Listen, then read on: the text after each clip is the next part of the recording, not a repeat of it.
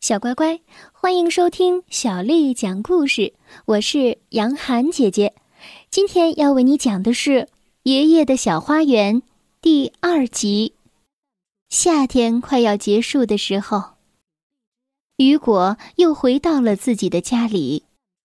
学校开学了，一天晚上，爸爸和妈妈讨论着奶奶的问题。奶奶确实丧失了记忆。他们必须把他送到医院里去治疗。雨果的奶奶究竟有没有好起来呢？我们继续来听《爷爷的花园》下集。新年的前一天，爸爸急急忙忙的去看望奶奶。雨果一整天陶醉于他的新年礼物，但是夜里，当大家一起庆祝新年的时候。雨果说：“为奶奶的健康干杯。”然后一口气喝完了橘子汁。妈妈叹着气说：“唉，你可怜的奶奶。”雨果想到了井底的仙女，是不是她用耳朵接到了一枚硬币？是因为这个，奶奶才病的。第二天。新年的第一天，奶奶去世了。雨果也想去参加葬礼，但是妈妈说那里太远了，太凄凉，不让他去。妈妈又去了那个山脚下的白色小屋，去和爷爷、爸爸会合。雨果就待在姑妈家，整整三天，就坐在电视机前面。这是他头一回这样度过漫长的三天。妈妈和爸爸回来的时候，雨果又回到了学校，就像什么事情都没有发生一样。雨果知道奶奶已经去世了，但是他没有办法想象去世意味着什么。在雨果的脑海里，他还是像往常一样，在太阳起床的时候起床，然后快步的走向兔笼，去喂那些星期天杀给他吃的兔子。转眼间，夏天又来了，雨果又要到爷爷家度过两个星期的时光。车子上很闷热，他们把所有的窗户都打开了。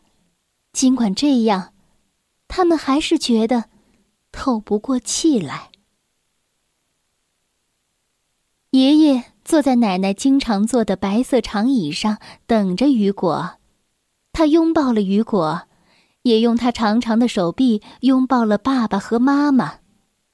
他的大胡子在颤抖，眼睛里充满了泪水。但是他只说了一句话。你们瞧，他们的房间已经收拾好了，但是衣橱里不再有薰衣草的香味。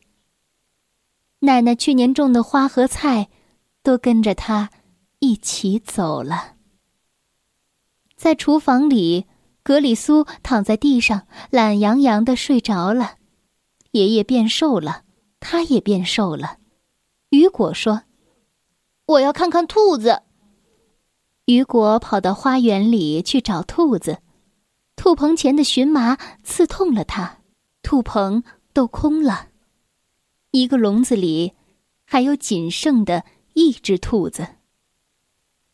爷爷来到雨果的身边，雨果问他：“你把它们都吃了吗？”爷爷回答：“没有，这些都是你奶奶养的。”而我，我不想养兔子，所以，我把它们卖给邻居了，留下这一个，我想把它送给你。雨果打开兔笼，抚摸着他的兔子。奶奶已经不会在旁边对他说：“不许摸兔子。”不管怎么说，这只兔子将会是他的朋友，他永远都不会吃掉它。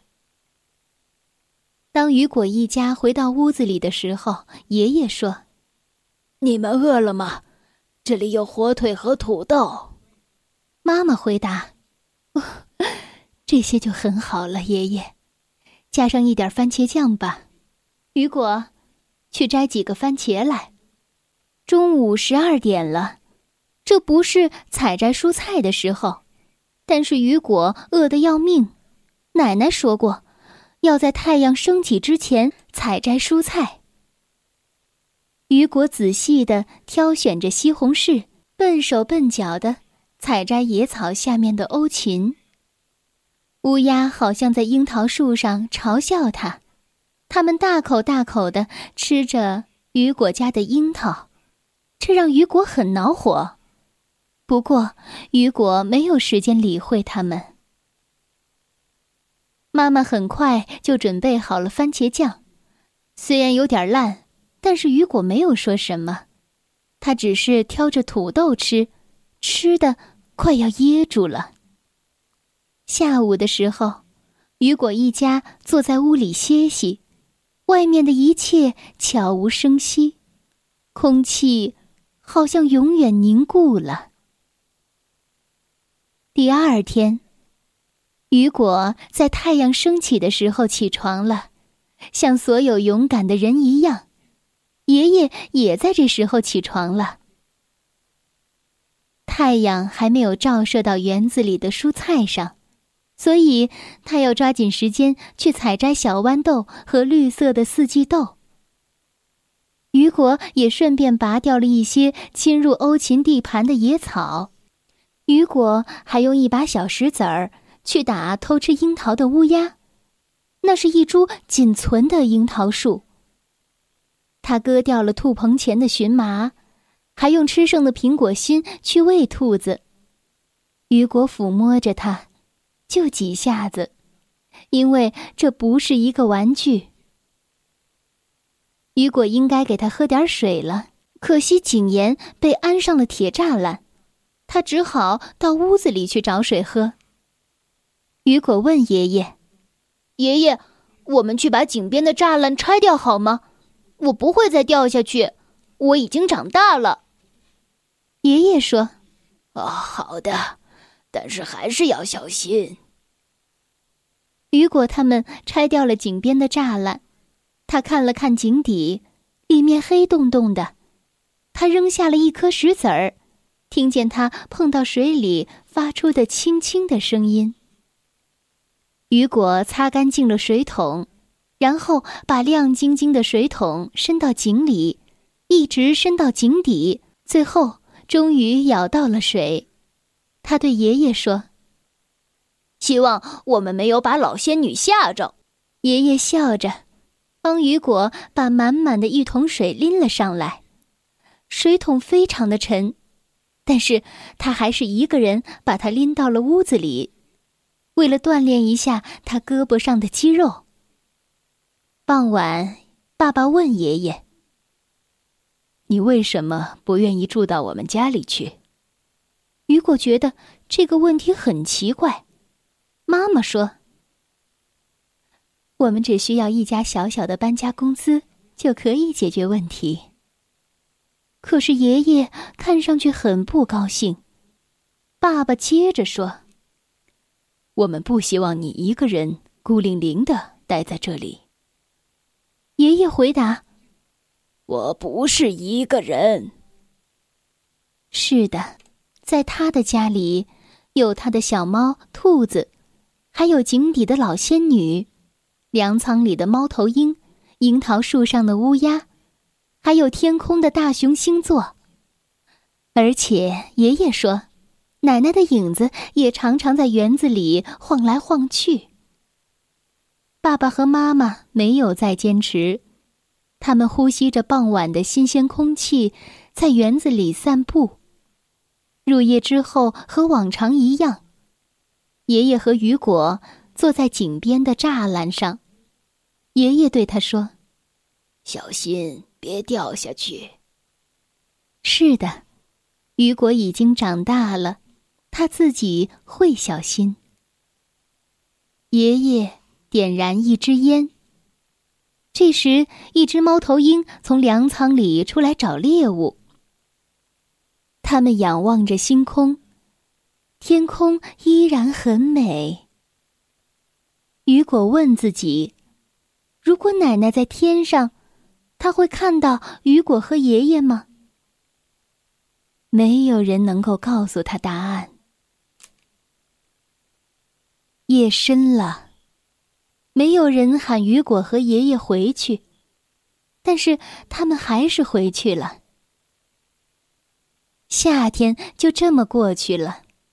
当雨果回到自己家里的时候，感觉房间显得很狭小。妈妈解释说：“这是因为啊，这个夏天你长大了很多。”雨果把这个消息打电话告诉了爷爷。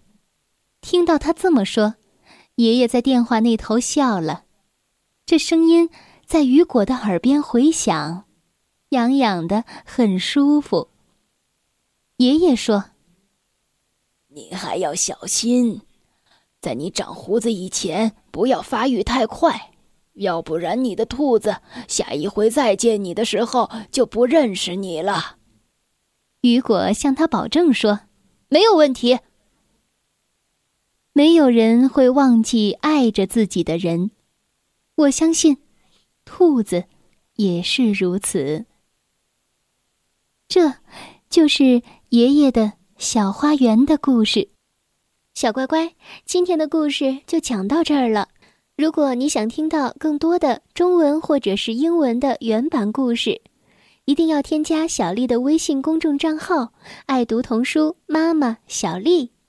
接下来啊，又到了我们读诗的时间了。今天要为你读的这首诗，是唐朝李白写的《夜宿山寺》。夜宿山寺，唐，李白。危楼高百尺，手可摘星辰。不敢高声语，恐惊天上人。夜宿山寺，唐·李白。危楼高百尺，手可摘星辰。不敢高声语，恐惊。天上人，夜宿山寺。唐·李白。危楼高百尺，手可摘星辰。不敢高声语，恐惊天上人。小乖乖。晚安。